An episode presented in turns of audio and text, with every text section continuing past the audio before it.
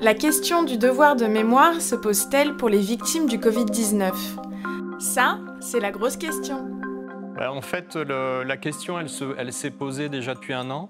Euh, c'est-à-dire que vous avez euh, de multiples euh, programmes scientifiques qui se sont mis en place un peu partout dans le monde, hein, en France, aux États-Unis, au Brésil, pour mémoriser, donc en fait pour garder en mémoire ce qui se passait euh, pour les individus. Pour archiver en fait tout ce moment-là. La question du devoir de mémoire lié à cette pandémie, elle s'est posée tout de suite, immédiatement.